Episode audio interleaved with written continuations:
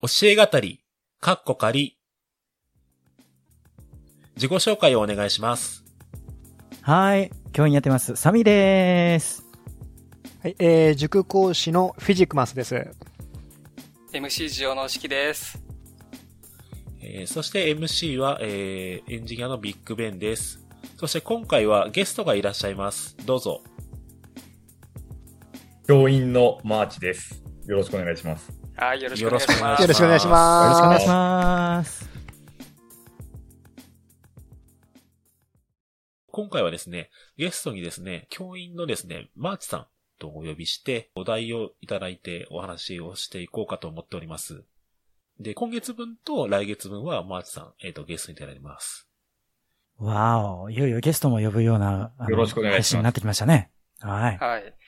今回のテーマは、今回のテーマがですね、マーチさんは中学校の先生なんですけど、通知表でうん5の子、一番上の子ですね。一番上の子をさらに伸ばす方法と、えっ、と、一番下の子、1の子を2にの、2以上に伸ばす方法。この2つがわからない。ということだそうなんですが、いかがでしょう、マーチさん？そうですね。なんか、ほとんどの生徒はやっぱり、割合的にも2、3、4に固まる。うん。特に普通の子、普通の子という言い方あれだけど、多くの大部分の生徒はそこに入るんだけど、はいはいはい。まあ、あのね、あの、ガガウガウス曲線じゃなくて、あの、あれ、あれ、正規分布正規分布ね正規分布でね。うんうん。うんうん。で、1の子と5の子。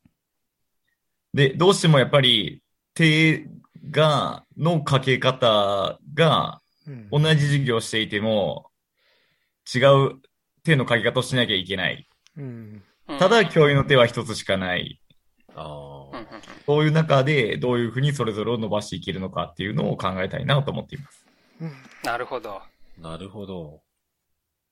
ちなみにその1の子と5の子ってどのくらいいるんですか？あ、例えば1クラス30人だとしたらどのくらいえーイメージとしては、それぞれ1割ぐらい、1割ずつっていうふうに考えればいいかなと思いあます。あ、じゃあ、うんうんうんうんしす、3、5人ぐらいいるイメージか。うん。30人クラスだと、まあ、3人、3人かな。はい。それは教科によっても違うってことなんですかね。数学、国語、社会、英語とか。あー、そうですよね。それはある、あると思う。極端に、その教科だけできない子が、例えば3、あの、1割いるみたいなイメージ。それとも、全教科極端にできない子が1割いるイメージ。イメージできる子も含めて。サミさんどうですか？まあでもそこら辺はそれぞれですよね。うん。まあまあ、ね、まあ大体2に固まっちゃう子もいれば2だけど3とか4が、4、あれ4はなかなかないかもしれないですけどね。そういう子も中にはいますよね。うん。うんうん。例えば、他の教科は大体できるのに、何か特定の教科だけ1っていうような、そういう子はまあそんなにいないってことなんですかね。あまあ基本的には、う。うんん、あれ、あれでじゃないですか、読解力がちょっと弱いっていうか、その日本、あの、うんまあ、文章が読みづらいとか、理解しづらいっていうお子さんは、全体的にちょっとなかなか難しくなってくる傾向はあるんじゃないかなとは思いますけどね、はい。うん、同感です。なるほど。じゃあ、イメージ的には、大体、おおむねどの教科も低い子をどうしたらいいかっていうようなことですかね。あと、そうまあ全然あー、全体的に、今いい成績を取ってる子をさらに伸ばすにはってことなんですかね。そうですね。うん。まあ中には本当に、あの、数パーセントの、あの、学習障害って言われてる LD の子とかは、うん。極端にね、数学算数が苦手とか、あの、ね、そういうこともありますけれども、はいはい。それを除いたらば、まあ、まあそういうことでしょうね、はい。サミさんは何か工夫とかされてます？今その、ね、あの、マーチさんがおっしゃったあの、手のかけ方がこう、1から5の子に対して違うっていう話があるんですけども、あのー最近ミムっていう考え方がありまして、うん。多層化モデルってやつなんですけども、うん。あのーまあ、えっ、と、ここれいろんな教科。最初、えっ、と、一番最初の出始め国語の、あの、読みのところだったんですけども、まあ、あの、一年生、小学校一年生のですね。うんあるいはその、即音、発音、ん？発音？ん？即音、うんえっ、と、あの、ちちっちゃいつとかちっちゃいやとかですね。ああ、はいはいはいはい。うんあれが大きくなっちゃうとか、読めい。ないとか、うんえーいうところの時に、あれが結構問題になるんですよね、小学校1年生。あれかなりハードルが高いんですけども、うんでその時に、あのーまあ、さらっと読める子はもうそのまま読めばよくて、で、あ、読めそうで読めないっていう、あの、3段階に分けるんですね。ほんほんほん子供、子供たちをこう3つのカテゴリーにカテゴライズして、で、その。三つ、もう何もしなくてもできる子はもうそのままスルーすると、一斉指、一斉指導の考え方なんですけど、一斉指導の中の考え方なんですけど、一斉指導で、それでできちゃう子はもうスルーすると。でう、ん。あとちょいいける子っていうのは、そこで、あの、教師が、あの、アプローチを、あの、するんですね。例えば、ちっちゃいつを言うときであれば、あの、手を叩いてグーするんですけども、根っことかだったら、ね、この時の、ちっちゃいつの時にグーして、で、こうって叩くと、ね、こうってこの無音のところをこうはいかん手で感じられる体で覚えれるうっていう。んことやるんですね。で、それで、あの、真ん中の層の子はそれでクリアすると。うん。で、うんあの、一番下の層の子はそれでもできない。という時は、あの、放課に、あ、放課っていうかあの、休み時間にうん、個別で呼んで、え指導すると。で、その時も、あの、他の子にあんまり、何、あの子できないから呼ばれてんじゃないのとかじゃなくて、あ、もっと勉強したい子、特別に勉強したい子、おいでとか言って、いう風にしてですね、まあそこら辺も気を使いながら、あの、個別指導していくっていう風に、こう、あまあ大体3層に分けて指導法を変えていくっていうのは、あの、小学校で今、あの、やりつつ、ひ今、えー広がりつつある一つの考え方ですね。MIM って書いて MIM っていうやつですね。はい。なるほど。個別指導。うんそうですね。スルーする子、スルーする子、ちょっと手をかける、工夫すれば一斉指導でついてこれる子、えー、どんな、ちょっとなかなか一斉指導、ういろんな工夫をしても難しい子は、あの、個別に。うんうん。まあ、す数人、数人になるわけですけど、はい。はいはい。うんはいはい。中学校だったら補習をするっていうイメージですかね。まあ、これはその今開発中なので、各教科、各分野、はい各単元、どういうふうな指導がいい MIM かっていうの今。基本的には小学生向けのカリキュラムってことなんですかね？いや、まあ、スタートがそうだったんですけど、はい。いやでもこれは別にどこでも通用するかなっていうか、まあ当たり前っていうか当たり前、昔からやってる先生方多分自然とやってることかなと思うんですけど、それをまあ、あの、より、なんていうんですかね、認識してやっていこうっていう、うんまあそういう考え方なんじゃないかなって、ごめんなさい、僕もまだ勉強中なんであれなんですけども、はい。だから一斉指導型の、あの、しあの、工夫ですよね。まあ一斉指導がいいか悪いかまた置いといてですけど、はい。はいはい。ああ、やっぱそこに行き着くのかなっていう気がしてて。やっぱ一斉指導型じゃない方がクリアはしやすいっていう風な感覚でいいんですかね。まあ、そうでしょうね。一斉指導って昔からね、あの、効果があんまりあるのないのっていうお話もあるじゃないですか。なんで、あのー次回の話にも関連してくるんと思うんですけど、まあ、それはまた次回お話ししましょうかね、これね。皆さんでね。はい。はい。はい。まあそうすると個別指導っていう風に力入れようとすると、教員の数が問題になってくるのかなって思うんですけど、今って中学校って副担はいらっしゃるんでしたっけ？副担の方は。いや、教科担任でやっているので、じゃあ結構時間がネックになるんですかね？時間の確保が。そうですね。なかなあか。とあれ、うん。あとあれですよね。小学校と中学校の内容が全然量が違いますよう。ね。うんんそうですね。僕、はい、中学校からスタートしたんで、あ、これが普通かなと思って小学校行くと、あ、あ、け、結構、あんまりない、量がないな、みたいな。うんうんうんうんうんあ、思ったより学習する内容の量が薄いと。うんはい、はい、はい。あまあ何度も繰り返し繰り返しみたいなのもあるのかなとは思うんですけども。えらい中学校にあったら極端に増えて、また高校になったらさらにこう、うんね、あの実感そうですね。どこからいんだ学び直すんだろうってなりますよね。確かに。はい、はい、はい。そういうのはあると思いますね、中学校。はい。高校は、えっ、と、レベル、クラスっていうよりは、えっ、と、テストでもうあらかじめ、えっ、と、まあ、数学得意な子と、あんまり得意な、得意じゃない子、もう全然できない子ってクラス分けして、それぞれで授業するっていうのは聞くんですけども、そういうのは中学とか小学校とかは、今はまだ導入されてないんですかね？されてないですあね。あ、そうなんだ。進路別にクラス分ける。進路別に、公立もなんかそんなことやってるのよく聞くので、今回はテストが悪かっりますね。ああ、テストが悪かったからちょっと下のクラスになっちゃっただとか、はい、あの次また、うん、テストごとになんかね、クラスが変わるくってことですか？クラスが変わっていく授業の。時に部屋が分かれるとかじゃなくて。まあ授業の時いわに、ゆる海外的な方式ですよね。うん。で、それが数学ってやっぱり、その高校数学とかになってくると、やっぱりもう全然レベルが違ってきちゃうので、数学だけそれを採用してるっていうのはよく聞きますね。うん特に、えまあうん、英語とかまあ多分みんな、ほあの、クラスごとにやってて、数学だけ、えー特別クラスで、えー分類していくっていうやり方。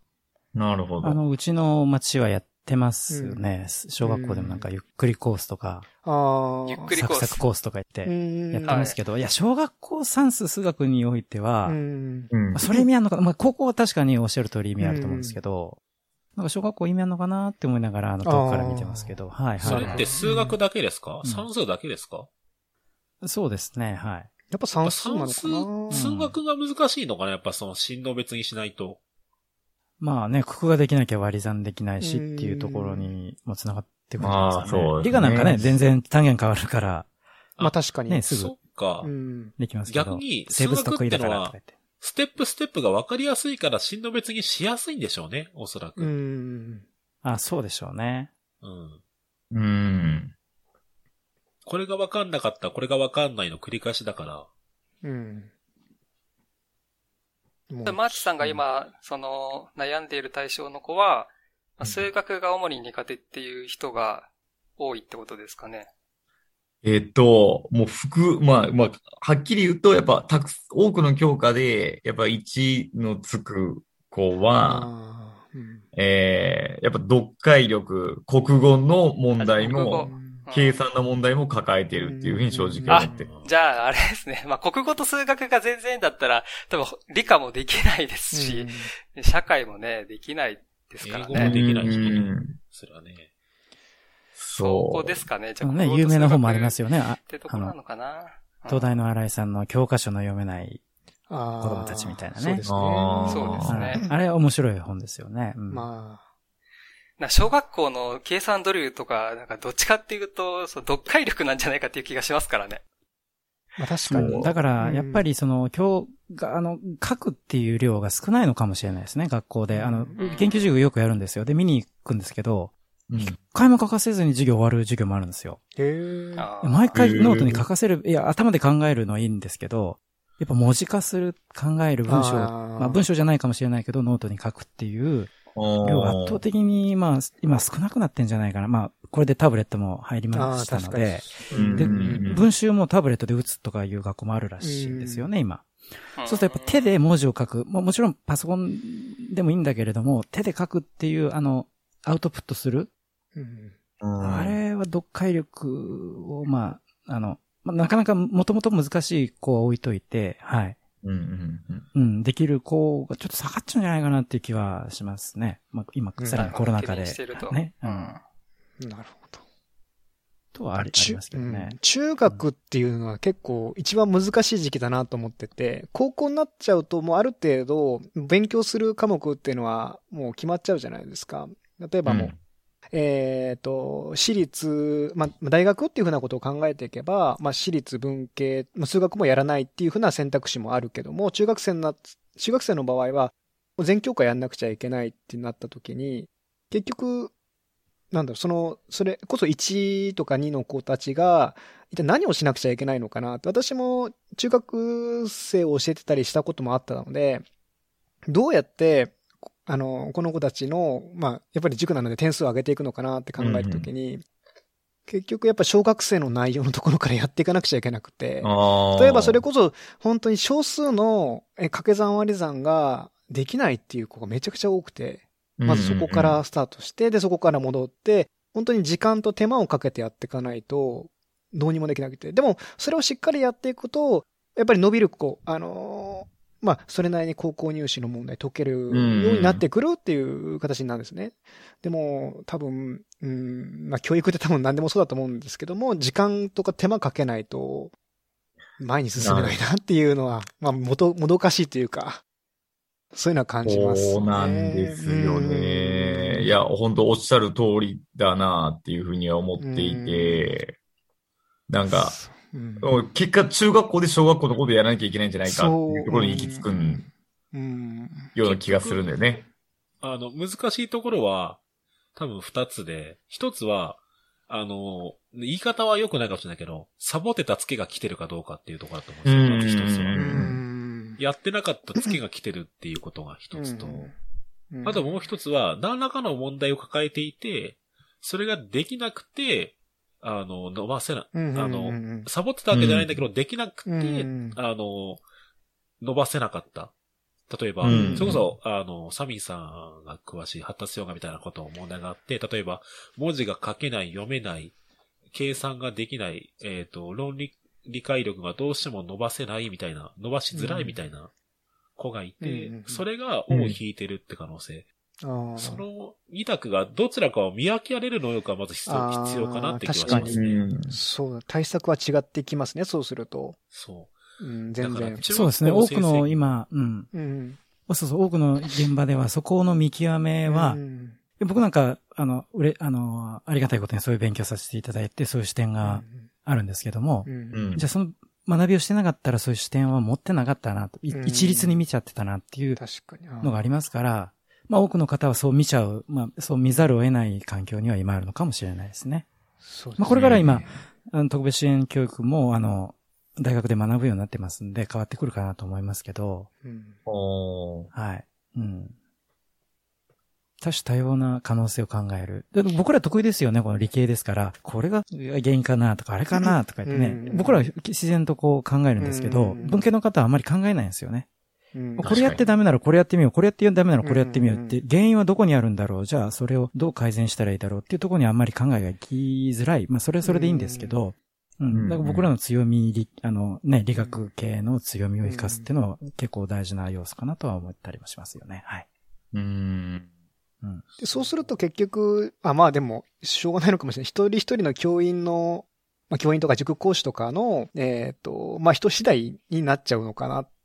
あの、もうすごくやっぱりちゃんとそういうふうに考えて、まあ、えー実験、実験的っていうのはあれだけども、えっ、と、いろんなアプローチの仕方を、まあした上で、まあこういうふうな形がいいのかなとかっていうのを経験的に知ってる人と、まあそれを考えてない、考えないっていうか、まあうん。大雑把に、うん、うん。まあこういうふうな指導してればいいのかなという人で、全然違くな、違う、まあ、変わってきちゃうね、えー変わってきてしまうっていうのは、うん、あるんだなと。うん。うん。うん。ううん。なるほどね。やっぱ、まあちょっと。ねうん。ひあの、1のこう伸ばすにはそういう話になっちゃう、はいどうしてもなってきちゃうよかなって感じがしますけど。うんまあとは、その、あはい。うん。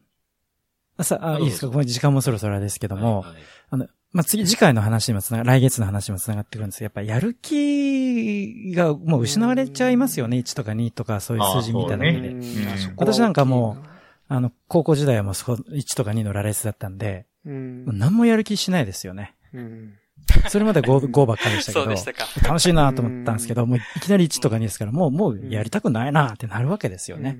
うん。で、ね、学校の先生も、なんだ、サイン、うんね、30でもすぐ答えるのかみたいな言われたらもう、はあ、もうやる気ないしってなりますよね。そうならないようにするっていうのも、こう、大事だなって思ったりもしますけどね。あ、この先生好きとか、この教科好きって言うと伸びるんですよね。伸びる子もいるんですよね。うん。なんか一つ教科が好きな教科とかがあるときっかけになったりするっていう子は見てますね。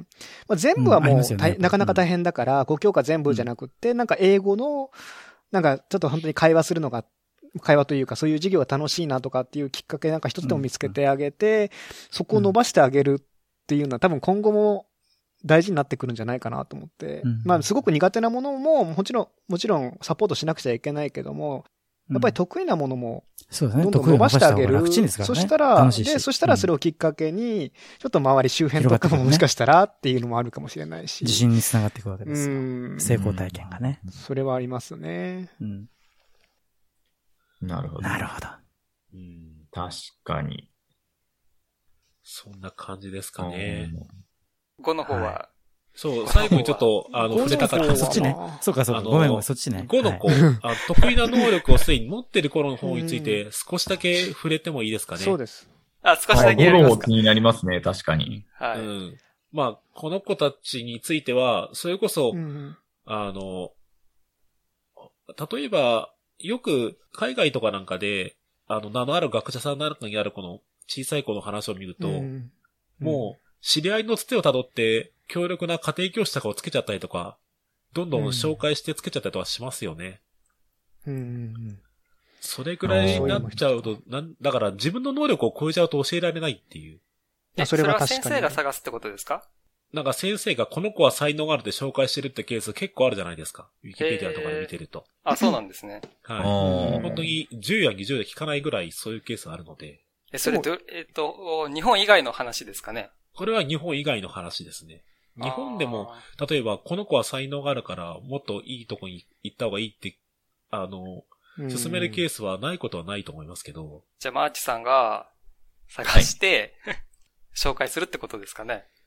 うーん。もし、例えばオール5とかで、あの、うん。この子はもう、ここに公立で居続けるようなレベルじゃないとか言ったら、例えば、ね、改正とか灘とか、行かせなさいっていうなるかもしれないし。おー。でも、あの、フィジクマスさんに聞きたいんですけど、あ、はい。例えば、えーレベル的に中堅国立大学ぐらいを目指す高校生の子がいました。はい。はい。で、これは教え方次第で、東大とか京大を目指すレベルに引き上げられるんですかね。教え方次第で。うんある程度、そこそこの、要はセンター試験7割ちょい取れる子を、うん。8割強とか9割近くに引き上げるっていうのは、はい。これは可能なのかな、正直言うと相当難しいですね。ああ、やっぱり。本当現実的な。な話を言うと、えっ、と、そこのレベルと東大のレベルって、あの、偏差値のあの感覚以上にすごく離れてて、あすんごく離れれてて、で、まあ本当に自分、その、受験の時期を、えーもう全部勉強に捧げる、それでもどうなのかなっていうくらい、もう相当違ってくるんですね。で、それ、れこそ、まあやっぱり東大に行くとかになってくると、やっぱり中学受験から始まって、まあずっと勉強してきた子っていうのは結構多かったりだとか、まあ小さい頃に勉強してきたことがあって、まあそもそもその蓄積がおそらく違ってくるのかなっていうのがあるから、まあえっ、と、まあその最後の1年間でってなると、なかなか、まあ難しいなっていうのはありますね。中堅くらいの大学目指せるっていうふうな子で、まあ少し本当に、それこそ宮廷大とか、とかだったら、あ、宮廷大、東京、東大とか、以外の宮廷大とかだったら全然あり得ると思うんですけども、東大となってくると相当、うん、難しくなってくるかな。ああ、やっぱ超えられないうん壁は、見えない壁はやっぱ存在しそうですね。まあ。それがまた浪人生とかになってくると、ちょっと、また1年プラスされるから、現役生、私、基本的に現役生見てるのが多いので、最後の1年間でいきなり東大ってなってくると、うん。かなり厳しいなっていうのはありますね。ああ、時間があれば可能性はあると。時間があれば、可能性はある。はい。そうするとあれですね、なんとなく、なんとなく聞いてる限りだと、あの、うんオール5バリバリみたいな、すごい天才肌な子と、4とか5みたいな子って、さっきのうん1と2じゃない、とかじゃないけど、アプローチを変える可能性はあり、そうですね。そうですね。で、すいません。もう一ついいですか？えっ、と、私普段見てて、えっ、と、結局東大に行ったりする子とそうじゃない子って何が違うのかっていうと、うん。えーまあ一つ一つのミスがないのが、子が東大行けるんですよね。うなるほど。ーんと、ちょっとした計算ミスとかも全然しない。えっ、と、うんすごくチェックする癖があったりだとか、えー毎回毎回。で、読み間違いしない。勘違いしないとかっていう、結構当たり前のことができる子が多くて、うん、で、ただ実際、まあ本当に頭がいいなと思う子でも、あのーよくも、模試だとか、まあテスト、学校のテストとかで、あのーあ、ちょっとしたミスしてしまいましただとか、あとは、まあ、勘違いしちゃっただとか、えっ、と、いつもだったら、あちょっと時間かければできたのにっていう子ってすごく多いんですよ。で、確かに彼らもすごく頭良くて、うんえっ、と、もちろん大大学も結構いいとこ行くんですけども、うんそういう子ってなかなか東大にたどり着かないんですよね、最後の最後は。なるほどね。なんかそこら辺がもう本当に大きく違ってくるなっていう。ところかなと。取り切る子ってやっぱいますよね、確かに。そうなんですよね。で、その、ずーっとちゃんと計算ミスせずにチェックとかを、えー、としてきた習慣とかっていうのが、なかなか変えられない。どうしてもどこかでめんどくさくなっちゃって、うんまあ大雑把なことをやってしまうだとか、っていう習慣的なところがすごく多い、大きいなっていう。それは感じます。もう習慣になってるっていう感じが。はい。あうんあ、なるほど、なるほど。そんな感じです。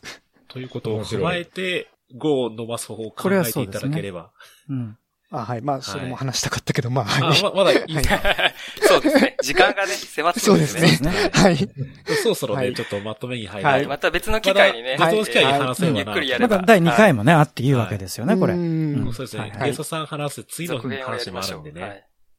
はい。はい。はいというわけで、あの、はい5の子を伸ばす方法、1の2を、あ1の子を伸ばす方法、いかがだったでしょうか？なんかね、はいあの、結構、結構身近な話題だったと思うんですけど、かなりね、あの、盛り上がりましたね。この5とか1とか2とかのね、あの、この考え方も、ん悲しいですよね。いや、文科省の人も言ってます。はい、はい。うんうんある一定の、この一つの見方ですよね、これ。うん。確かに。うん。これでこう決められちゃうっていうのも、んだからあんま気にしなくていいんじゃないかなって僕はね、思います。その子の良さら、その子らしさをね、まあでもそれはそれ、これはこれって感じだとと思いますけどね。